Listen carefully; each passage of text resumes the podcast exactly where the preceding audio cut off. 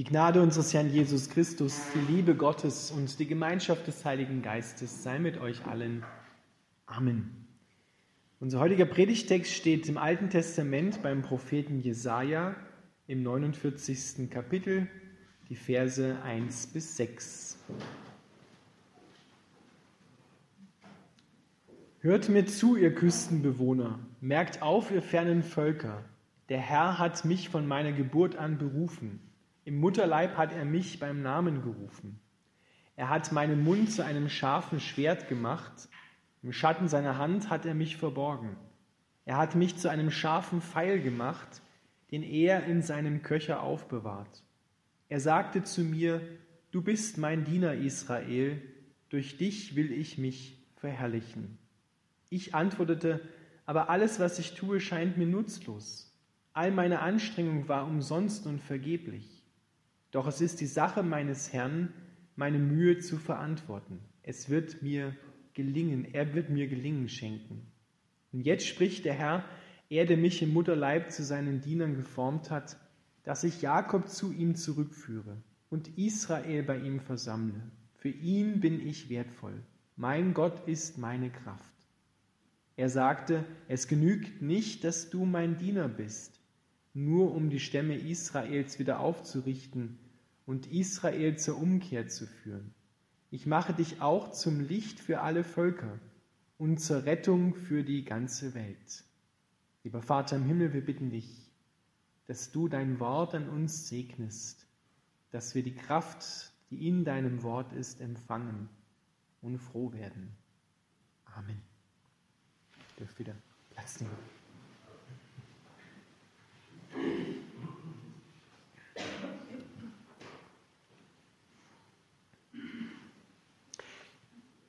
Ihr Lieben, dieser Text bei Jesaja ist eine messianische Verheißung. Denn ihr habt vielleicht beim Hören schon gemerkt, hier, von dem hier die Rede ist, das ist Jesus Christus. Aber weit, weit vor, bevor Jesus Christus gekommen ist, schaut Jesaja sozusagen in Gottes Herzen, was er machen wird. Er teilt Jesaja seine Pläne mit und Jesaja darf es aussprechen, was einmal kommen wird. Und es ist ganz interessant, was der Prophet hier schaut und was er dann sozusagen über den Messias sagt. Der Messias ist berufen worden vom Mutterleib an. Wenn wir da dann später einmal schauen, hin zu Jesus Christus, als er empfangen worden ist. Wir haben es gerade bekannt im Glaubensbekenntnis von der Maria. Ja, von Anfang an war er dazu bestimmt, durch Maria in die Welt hineinzukommen. Er ist von Anfang an berufen worden, hat ihn beim Namen gerufen, dass er in Existenz kommt. So ist ja Jesus im Mutterleib von Maria auch entstanden. Und dann wird gesagt, er hat meinen Mund, sagt er dann selber, er hat meinen Mund zu einem scharfen Schwert gemacht. Später wird dann Jesus auch ähm, in verschiedenen Texten des Neuen Testamentes werden wir erkennen, dass Jesus mit seinem Mund die Völker richtet, mit dem scharfen Schwert. Und wer schon mal in alten Kirchen war, der wird auch gesehen haben, dass immer der, der Pantokrator, ja, der Weltenrichter dargestellt, auf der einen Seite am Mund mit einer Lilie und auf der anderen Seite mit einem Schwert. Ja, das Schwert steht meistens dann über der Seite, wo Gericht stattfindet, wo die Völker gerichtet werden, die nicht zu Gott kommen. Und auf der Lilie, die Lilie steht für Gerechtigkeit, das sind die Seite, die, die angenommen werden. Ja? So, da sehen wir das auch. Die größte Waffe, die Gott dem Messias gegeben hat, ist sein Mund, das Wort, das schärfer ist als jedes zweischneidige Schwert, so wird es dann später im Neuen Testament heißen, und trennt Mark und Bein, Seele und Geist. Im Schatten seiner Hand hat er mich verborgen. Er hat mich zu einem scharfen Pfeil gemacht, den er in seinem Köcher aufbewahrt. Dieser Pfeil ist noch nicht abgeschossen worden. Er ist noch nicht auf die Sehne gelegt worden. Es ist noch Zeit. Er ist aber schon da. Er ist schon im Verborgenen und Gott hält ihn aber noch zurück weil er will den Zeitpunkt abwarten, bis das Ziel sozusagen da ist und er dann auch genau trifft. Wie einige von euch wissen, ich schieße ja selber Bogen Und ich kann das nur bestätigen. Ein Pfeil, der muss genau für den Bogen und für das Ziel, wohin man schießt, auch für die Entfernung gemacht sein. Da kannst du nicht jeden Pfeil nehmen. Wenn du einen zu langen Pfeil hast, trifft er nicht. Wenn du einen kurzen Pfeil hast, triffst du auch nicht. Wenn der Pfeil zu dick ist, triffst du nicht, weil der Pfeil bewegt sich nämlich, wenn er abgeschossen wird. Der muss also eine gewisse Steifigkeit haben, beziehungsweise eine gewisse Weichheit haben. Und das muss abgestimmt sein. Und der Zeitpunkt muss auch passen, wo du das dann machen kannst.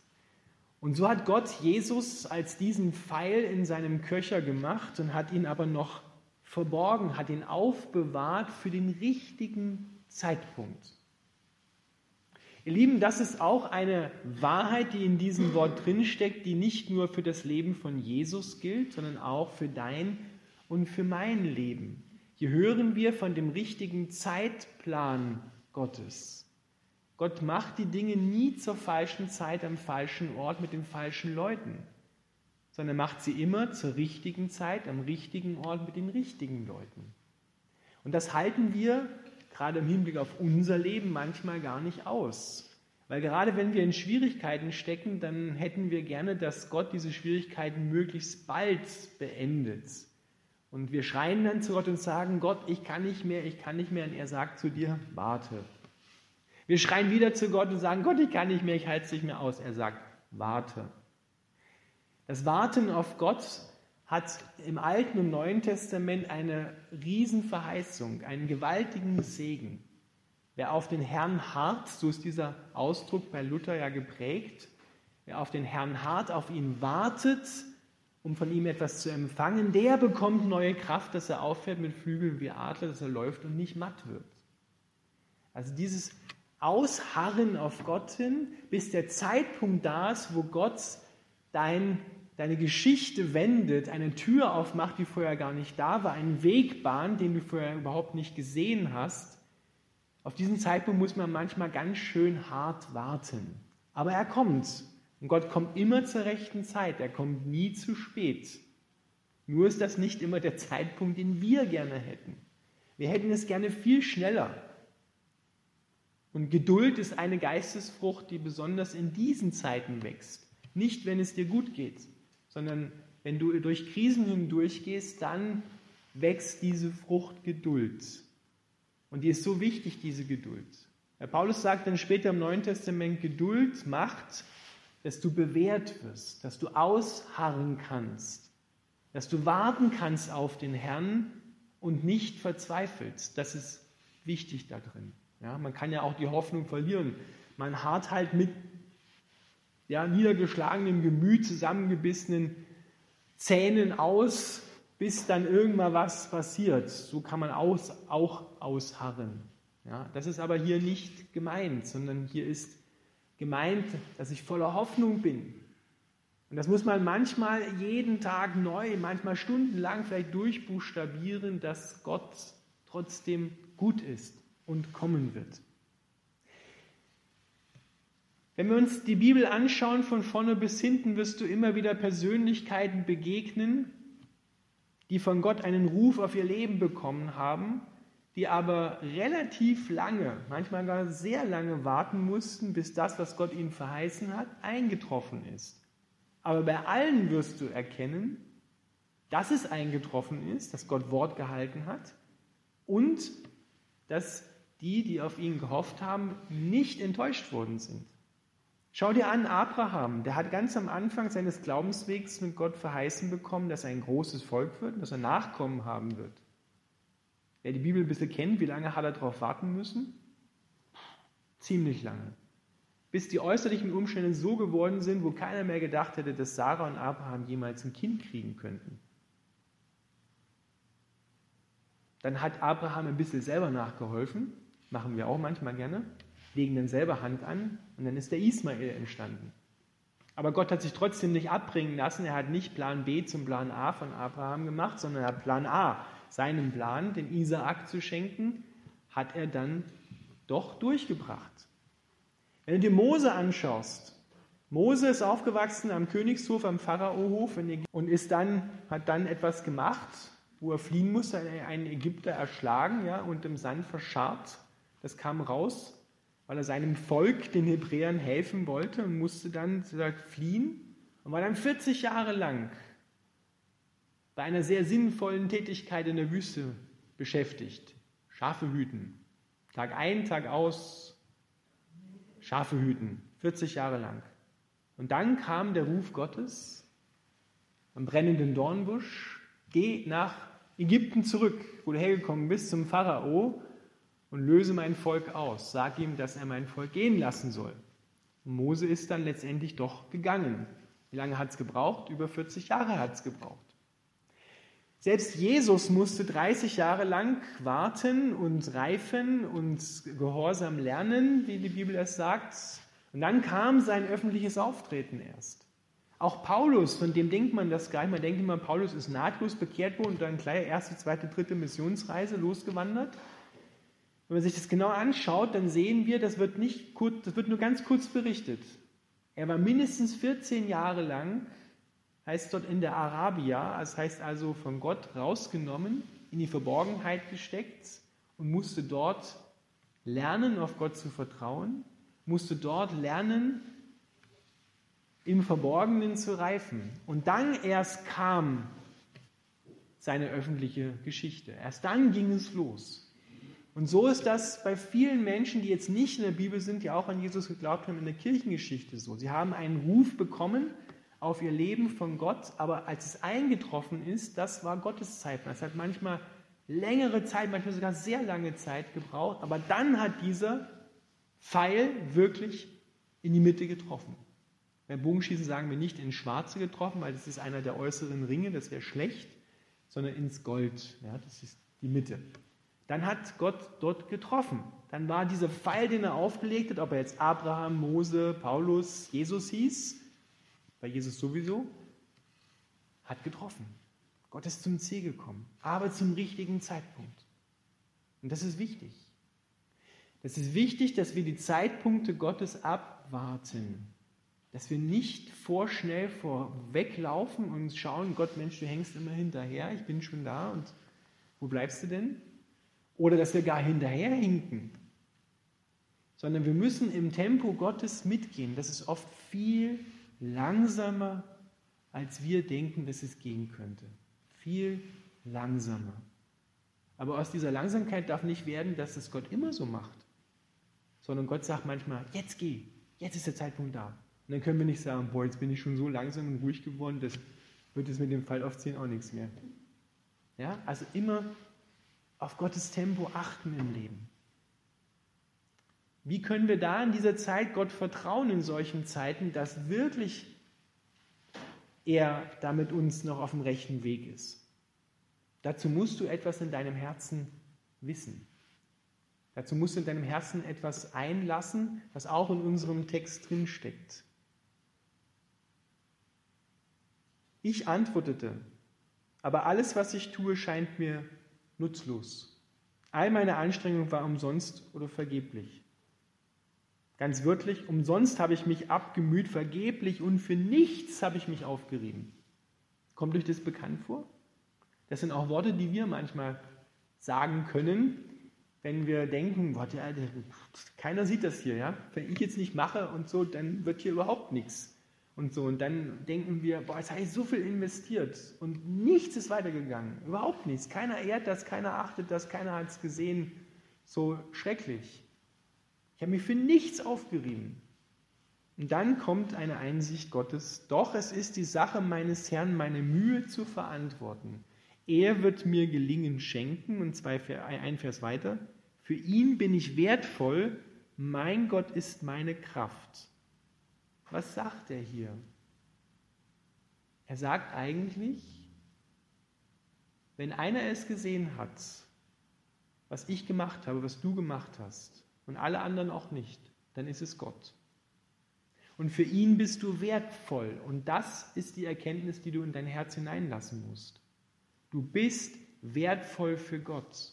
Nicht, und jetzt passt genau auf, nicht, weil du etwas Gutes getan hast, und auch nicht, weil du vielleicht etwas Schlechtes gemacht hast, sondern weil Gott dich bedingungslos liebt. Bist du wertvoll. Er hat Jesus für dich am Kreuz hingegeben. Das hat er nicht aus der Kaffeekasse gegeben von seinem Überfluss, sondern das war das Beste, was er hatte, hat er für dich gegeben. So wertvoll bist du für ihn. Genauso wertvoll können wir sagen, wie Jesus.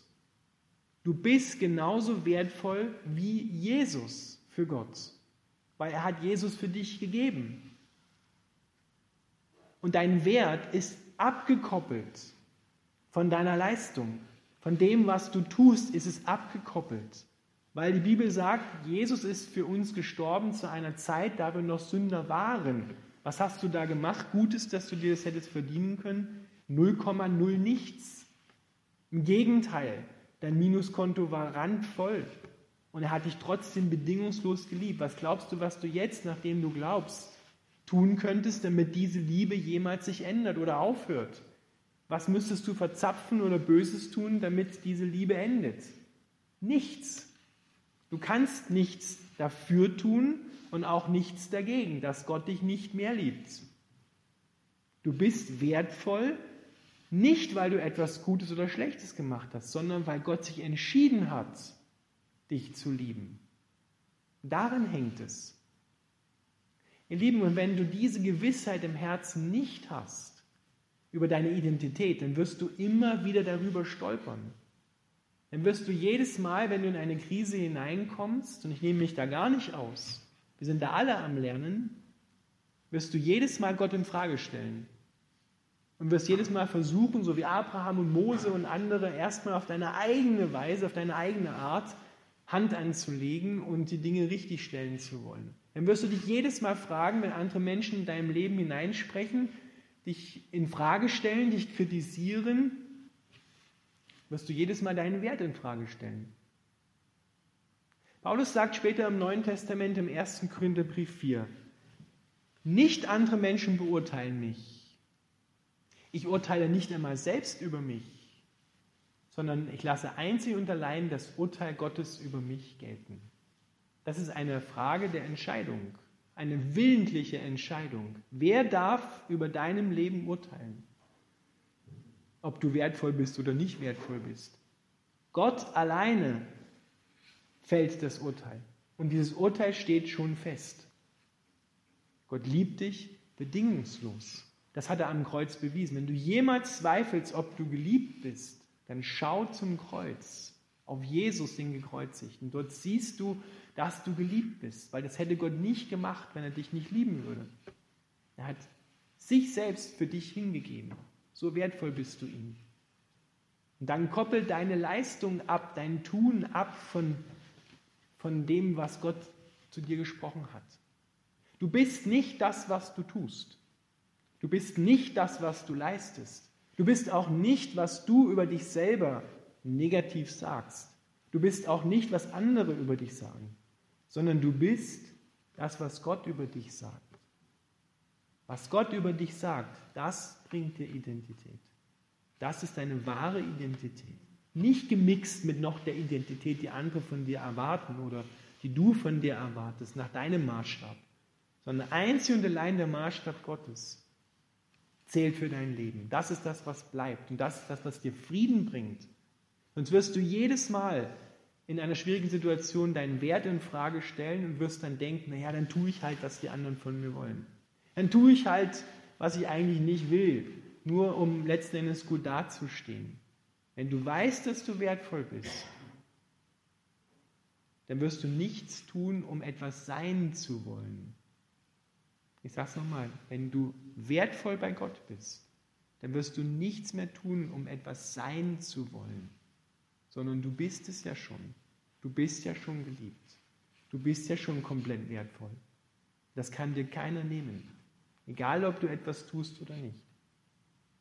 Egal, ob du etwas Schlechtes machst oder etwas Gutes. Du änderst an der Meinung Gottes, an dem Urteil Gottes über dich nichts. Ihr Lieben, und das müssen wir durchbuchstabieren, jeder für sich. Das bringt dir wirklich Frieden in dein Herz hinein.